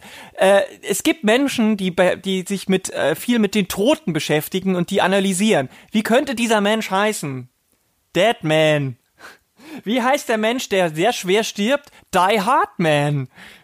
Aber Frauen heißen natürlich Mama oder Mother und äh, Fragile natürlich, weil sie sind ja fragil. Und es gibt natürlich auch wieder irgendjemanden, der total böse ist und irgendwelche sehr wirren Ansichten hat und es ergibt hinten und vorn bisher keinen Sinn. Und jetzt habe ich gerade eine Mission gespielt, die alles wieder auf den Kopf stellt. Dann plötzlich befinde ich mich in einem fucking Military Shooter. Was, was, was soll das? Und damit haben wir es jetzt tatsächlich geschafft, in diese Dis Debatte abzubilden, in dieser Jahresabschlussfolge. Das ist äh, uns sehr, sehr ist uns sehr, sehr gut äh, gelungen. Ja, Punkt. Wir haben jetzt schon viel geredet, ähm, äh, worauf wir, also nee, eine Sache, die uns, das ist, finde ich, witzig, weil ähm, als wir über Serien gesprochen haben, ging es natürlich nicht um Gameplay in der letzten Folge. Und es ist ganz interessant, dass wir doch trotzdem sehr, sehr doll natürlich auf diese Gameplay-Ebene, was macht man da gehen und jetzt gar nicht so viel äh, über Thematiken reden. Habt ihr denn das Gefühl, dass in diesem Jahr bestimmte Thematiken auch irgendwie in Videospielen vielleicht mehr verhandelt wurden als vorher? Habt ihr da irgendwie so ein Gefühl, dass man sagt, diesmal waren die Spiele, weiß ich nicht, ob feministischer oder sonst was so als in den als als in den letzten Jahren oder weil, weil bei Serien hatten wir das total stark. Also da hatten wir das Gefühl, es gab ganz viel historische Sachen und es gab unglaublich viele Serien mit tollen, vielschichtigen Frauencharakteren, die nicht eindimensional gezeichnet sind und die trotzdem nicht irgendwie nur die leidende Person sind, sondern sich auch noch in einer krass intelligenten Sci-Fi-Story oder sowas ähm, bewegen müssen. Also da hatten wir so das Gefühl, da gibt's gibt's sowas. Habt ihr das so thematisch für dieses Jahr?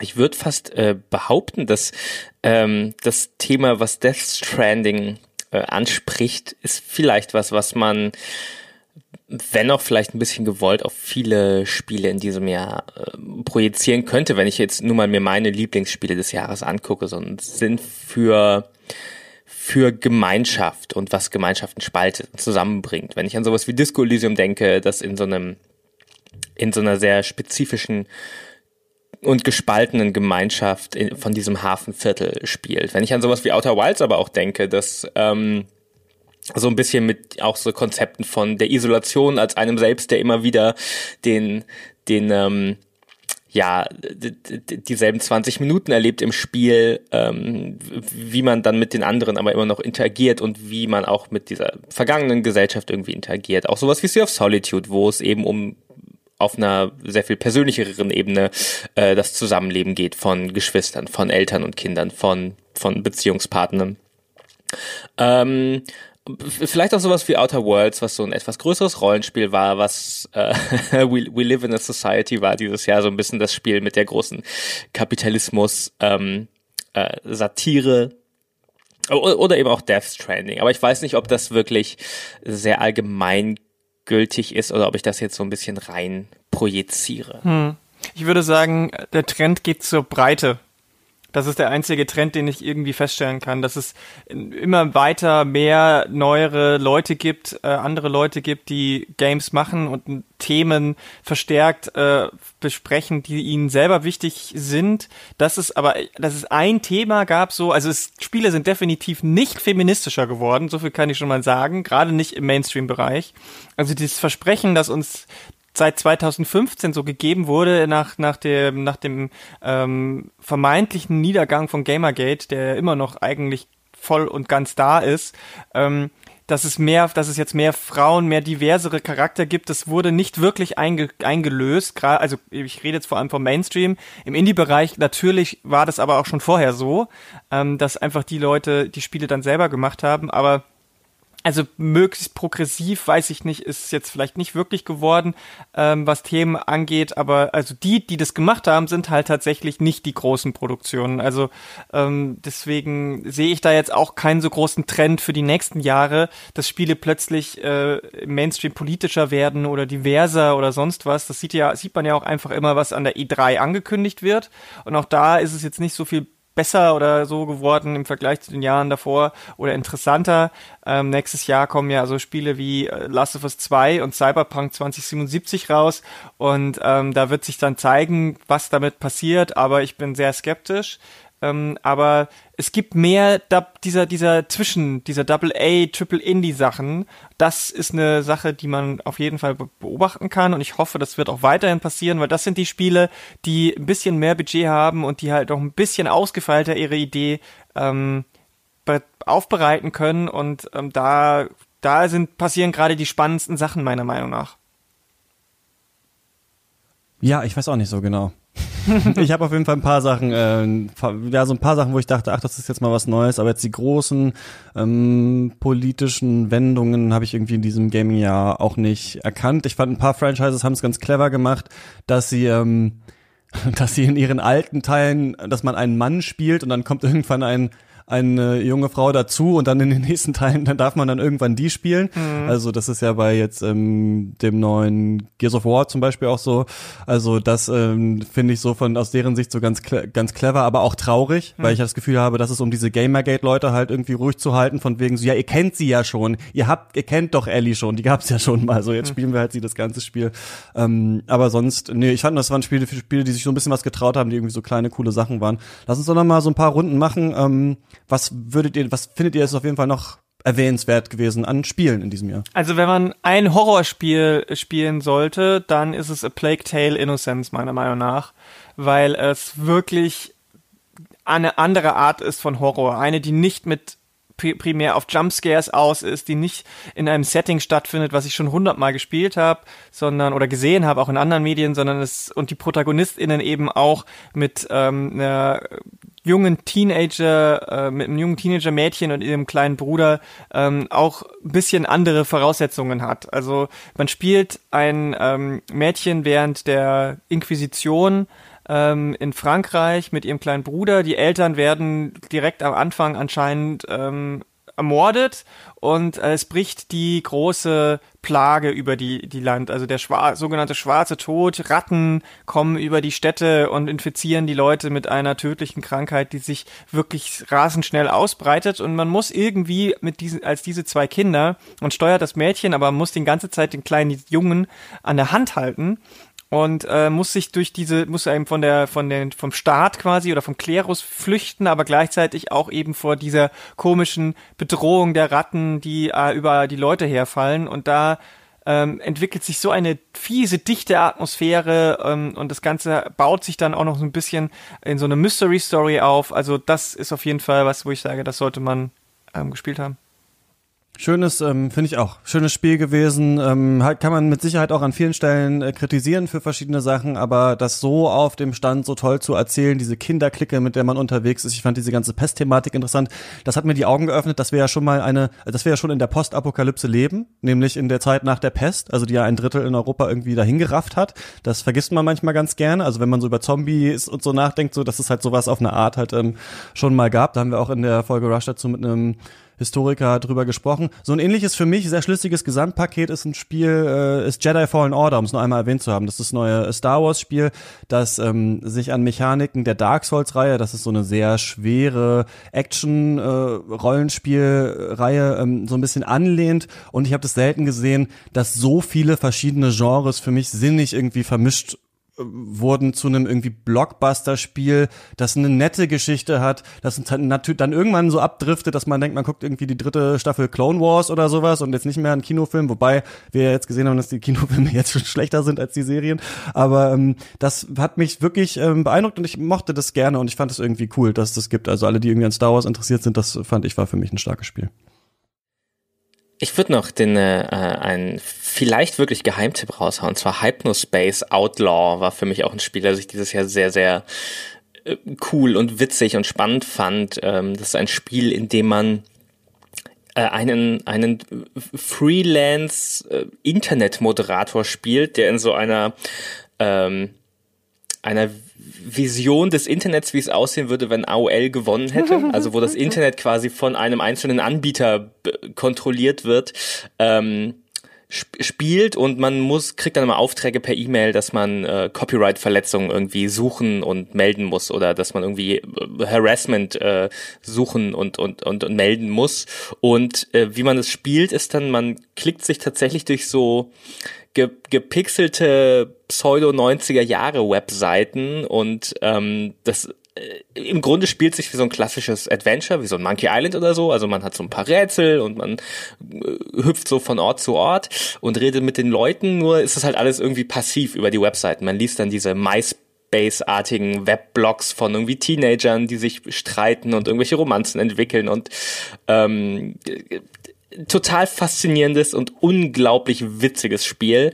Ähm, dass ich, dass ich wirklich nur empfehlen kann, das auch total zugänglich ist, weil man es bedienen kann, sobald man weiß, wie man eine Internetseite bedient, weil man sich da wirklich nur durch Internetseiten klickt und das ist ähm, leider so ein bisschen untergegangen, habe ich das Gefühl. Aber es ist hm, ich habe auch noch reingespielt, aber noch nicht. Ähm, ich wollte, das habe das auch eigentlich noch auf der Liste, da noch mal rein reinzugucken. Ja. Ich, ich wünschte, es wird eine Handy-Version einfach kommen dafür. Ich weiß nicht, ob das funktioniert, aber da würde ich total gern so in der U-Bahn oder so auf dem Weg zur Arbeit mal zwischendurch spielen, weil dann als als Twitter-Ersatz, ja, dann liest man nicht die echten Aufreger über den neuen äh, Hollywood-Film, der doof ist, sondern ähm, eben diese diese fiktiven Streitereien zwischen irgendwie den Douchebag Teen Boys, die sich irgendwie über ihre komischen Webseiten an, an, äh, äh ankacken, ja.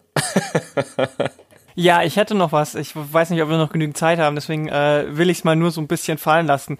Wenn man, wenn man, äh, die, wenn man noch irgendwie äh, so mh, hm, wirklich eher Hirn aus äh, Actionfeuerwerk an Spiele mag oder so, dann kann man sich das neue Wolfenstein Youngblood tatsächlich anschauen. Ähm, da spielt man als eine von zwei jungen Frauen, die ähm, in einer alternativen Zeitlinie in den äh, späten 70er, Anfang 80er in Paris landet und dort die äh, Nazis eben ähm, am Wiedererstarken ähm, hindern muss und äh, sich durch Horden von äh, Nazis und deren skurrilen Experimenten hindurchballert äh, und mit der Schwester an der Seite. Man kann es also zu zweit spielen, ansonsten macht es der Computer und ähm, das, ich, ich hatte damit meinen Spaß. Es ist sicherlich nicht der beste Ego-Shooter der Welt, aber ähm, es, es, es hat etwas absolut katharsisches, kathartisches, äh, äh, Reinigendes, wenn ich äh, Nazis über den Haufen ballern darf, weil ich das ja in der echten Welt nicht kann. Ja, hatte die cooleren Charaktere als die anderen Spieler, aber für mich ganz schlimme Gameplay-Trends wurden da reingepackt und Service-Game-Sachen und man, wenn man stirbt, muss man die Mission wieder anfangen und sowas. Ähm, deswegen habe ich dann nicht äh, weitergespielt, ja. So.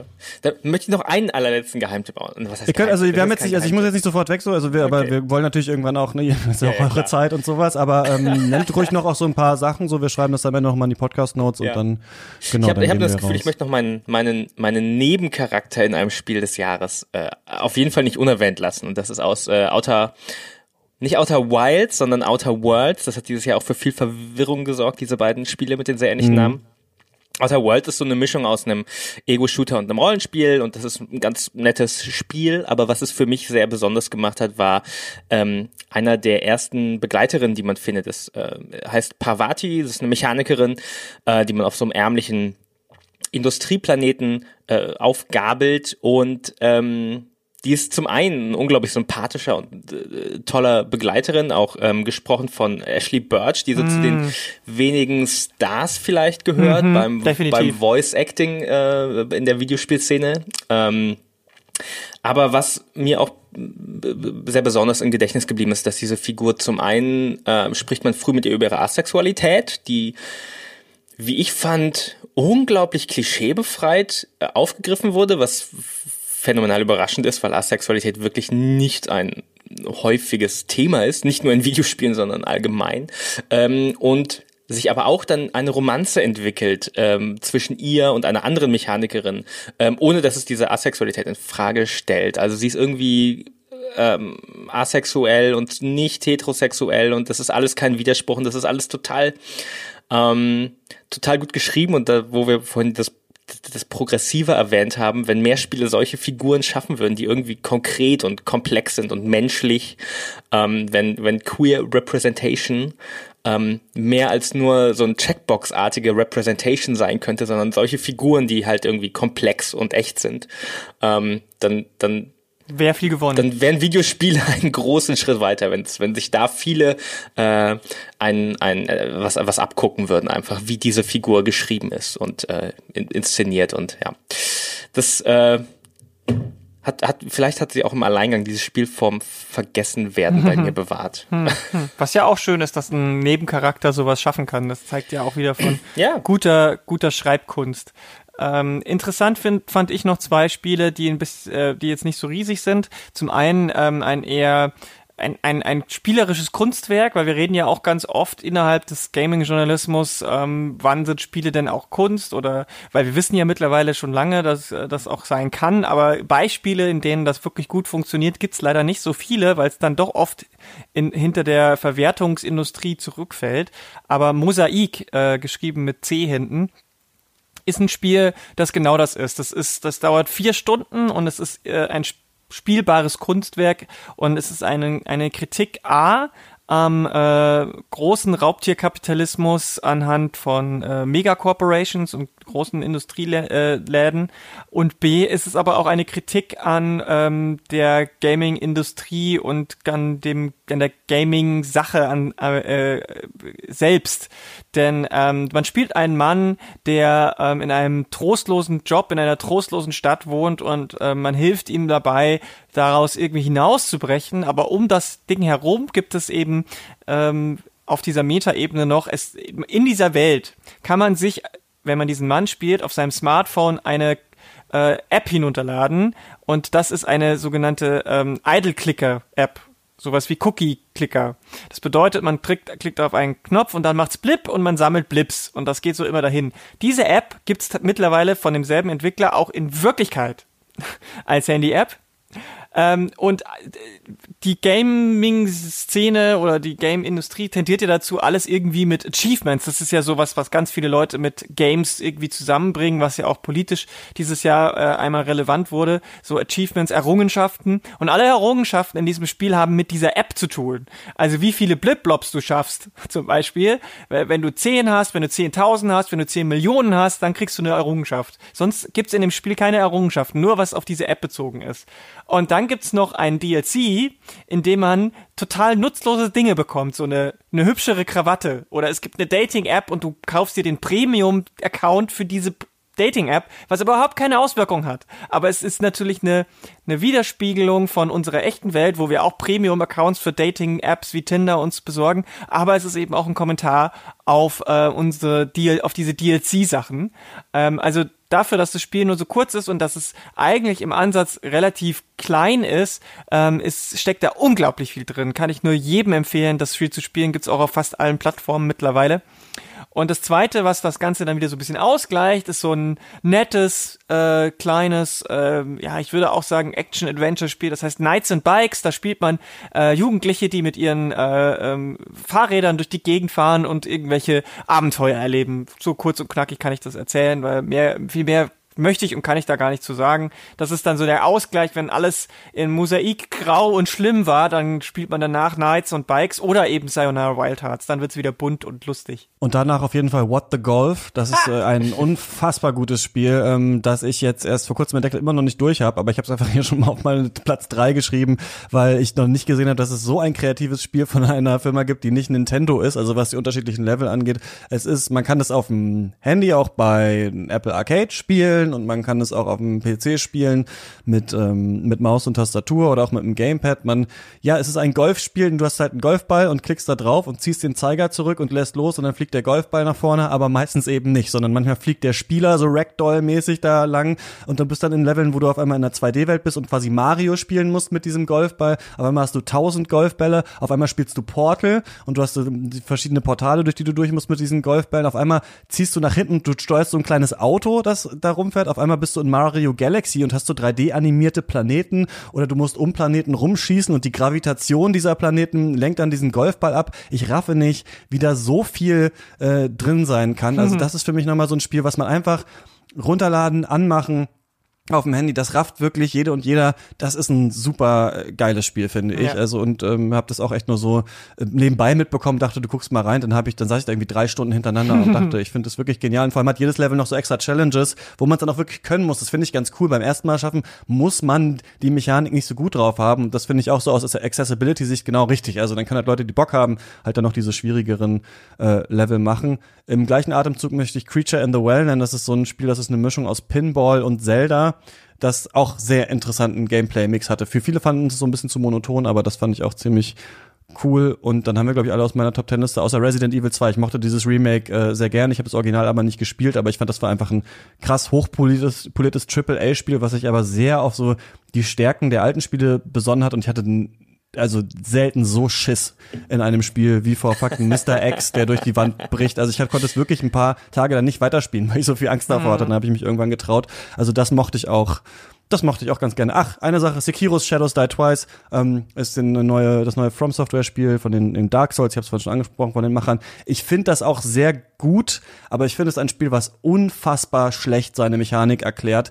Und das wird ja, es gibt dann ja die Apologeten, die dann sagen, ja, das ist halt dann einfach so bei diesen Spielen. Und ich finde, nee, das lässt sich am Anfang, gibt dir das drei verschiedene Gegner, die alle völlig unterschiedlich zu bekämpfen sind, nur um dir dann nach 15 Stunden zu erklären, wie man das eigentlich spielen soll. Und wenn du es dann nochmal anfängst, dann rast du da halt durch wie so ein Wahnsinniger. Und ich finde das, also, das darf ja schwer sein, aber das finde ich zu also nervig schwer. Du spielst da manche Bosse 50 Mal und musst jedes Mal wieder hinrennen, eine Cutscene abbrechen, damit du dann das wieder machen darfst. Ich finde, das ist so ein bisschen, also ein bisschen sind die mir zu weit abgehoben bei From Software. Ich hoffe, beim nächsten Mal wird es, ein, wird es nicht ganz so schlauchend, aber trotzdem natürlich ein unglaublich gutes Spiel, ja.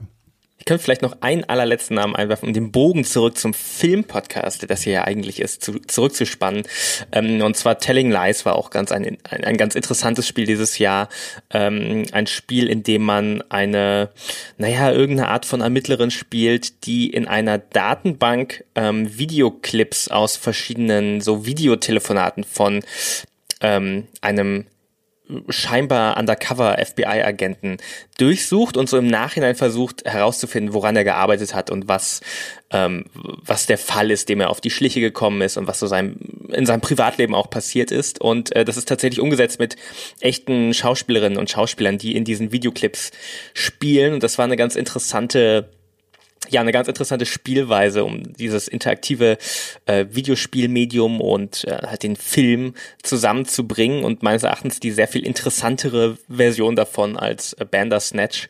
Ähm, und das wäre dann auch das dritte Spiel in diesem Podcast, das von Annapurna äh, gepublished wurde in diesem Jahr, ähm, neben Sayonara Wild Hearts und Outer Wilds, die äh, ja vielleicht dem auch dem ein oder anderen äh, Kinokonnoisseur in äh, etwas sagen als äh, ein geschmackvoller Filmpublisher. Ähm, das ist vielleicht ein Anknüpfungspunkt, wenn man mal, wenn man wirklich gar keinen Bezug zu Videospielen hat, ähm, kann man einfach mal gut gucken, was Annapurna macht, weil die ähm, haben in den letzten Jahren sehr viel Gespür für äh, interessante Spiele äh, gehabt, die vielleicht auch Leute ansprechen tatsächlich, die äh, ja keine in Anführungszeichen Gamer sind. Oder noch nicht. Ja, also ist auf jeden Fall auch gut, gut, gutes, guter Tipp. Äh, ich möchte gerne noch zwei äh, Honorable Mentions reinwerfen, ohne zu erklären groß, was es ist. Das Rhythmusspiel Vectronom ist endlich erschienen. Ähm, wer Rhythmusspiele mag, sollte sich dieses ähm, es ist das Rhythmusspiel to end all Rhythmusspiele, meiner Meinung nach, irgendwo. Aber ähm, das ist wirklich, das macht auch ziemlich süchtig. Und das zweite ähm, Spiel, das äh, ich auch ziemlich äh, nett fand und auch ähm, ist äh, auch ein bisschen, das kann man entspannend oder nicht entspannend spielen. Ähm, Lonely Mountains Downhill ist ein Mountainbike-Arcade-Simulationsspiel, sage ich mal. Manifold Garden habe ich noch vergessen. Ein Rätselspiel, in dem man in unendlichen Räumen äh, sich befindet. Und wenn man auf einer Plattform steht und sehen will, was darunter ist, muss man einfach springen und fliegt die ganze Zeit durch die Unendlichkeit und muss da ganz coole Rätsel lösen. Ich bin aber noch nicht durch, aber ich finde das ähm, auch sehr, sehr cool. Ja, dann haben wir jetzt wirklich alles irgendwo mal angesprochen und trotzdem natürlich tausende Sachen äh, vergessen, aber äh, die findet man auf irgendwelchen anderen Webseiten oder anderen Podcasts oder ähm, weiß ich nicht so. Man kann uns ja alle auf Twitter auch irgendwie äh, kontaktieren. Da sind wir at laraka at Daniel Z nee, du heißt nicht, du heißt nee, Sofakissen, at Sofakissen, genau, und at car-eichler und genau. Ich bedanke mich sehr, dass ihr mit mir über Videospiele gesprochen habt. Ja, sehr gern. Immer wieder. Mal schauen, wie, ja, wie das Jahr 2020 wird, ne? Ja, das sehen wir dann und vielleicht äh, sprechen wir uns dann am Ende von dem Jahr nochmal wieder und schauen. Äh, oder irgendwer gibt uns 2000 Euro äh, auf Steady und dann äh, kann ich wieder Gaming Podcast machen, dann kann man live dabei sein. Naja, ähm, und das war's mit dieser Folge Katz. Schreibt uns gerne eure Fragen an katzpodcast.yahoo.de, denn es gibt ja nicht nur eine Klassikerfolge ab sofort jeden äh, Monat, sondern auch für alle frei verfügbar eine Mailback-Folge, in der wir eure Fragen diskutieren, werden zum Beispiel spezifische Fragen Fragen zu Streaming, Filmen, sonst was, könnt ihr alles Mögliche äh, uns schreiben. Wir wollen da auch so ein bisschen ähm, noch Filme ansprechen, dann einmal im Monat, die wir so gesehen haben, die aber keine eigene Folge bekommen haben und so ein bisschen erzählen, wie es dem Projekt geht. Also wird so eine Art ein neues Potpourri-Format, ähm, das wir dann ab jetzt jeden Monat machen. Also eure Fragen gern an katzpodcast.yahoo.de De und Premiere. Das alles wäre natürlich nicht möglich ohne die Unterstützung unseres fantastischen Studiobosses Tom Simmert. Falls auch ihr am Ende einer jeden Katz-Folge genannt werden wollt, dann schaut mal nach auf steadyhq.com slash katz. Das war's von uns. Viel Spaß im Kino und beim Stream. Bis zum nächsten Mal. Ciao.